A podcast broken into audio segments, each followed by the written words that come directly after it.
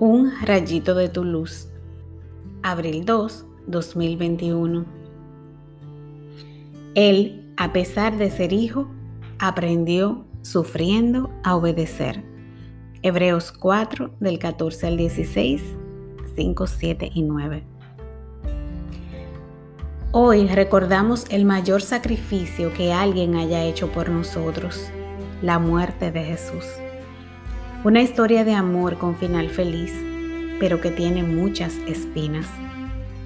Pues Jesús tuvo que elegir entre hacer su voluntad o hacer la del Padre. No fue una decisión fácil para él. Sudó sangre de la angustia tan grande que sintió al ver cerca la hora de su pasión. Él tenía la opción de huir, de alejarse de allí, incluso en la misma cruz Bien pudo bajarse de allí como le, instaban a hacerlo quienes se burlaban de él. Sin embargo, él entendió que si su padre, que lo amaba tanto, permitía todo ese sufrimiento, era por un fin mayor. Él pudo ser glorificado porque no le puso condiciones al Padre, sino que con gran humildad hizo lo que Él le había mandado hacer sin chistar. Gracias a Jesús, tenemos una nueva vida. Alcanzamos todos los que creamos y practiquemos su palabra, la vida eterna.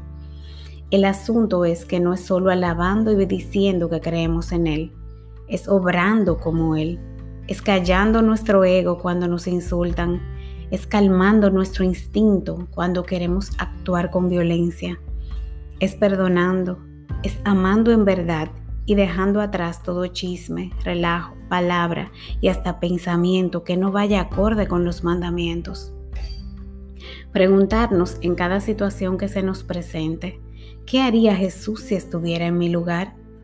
La respuesta no siempre será fácil, pero es en obedecer esa respuesta que vamos santificándonos y perfeccionándonos hasta quedar en plena comunión con la Santísima Trinidad.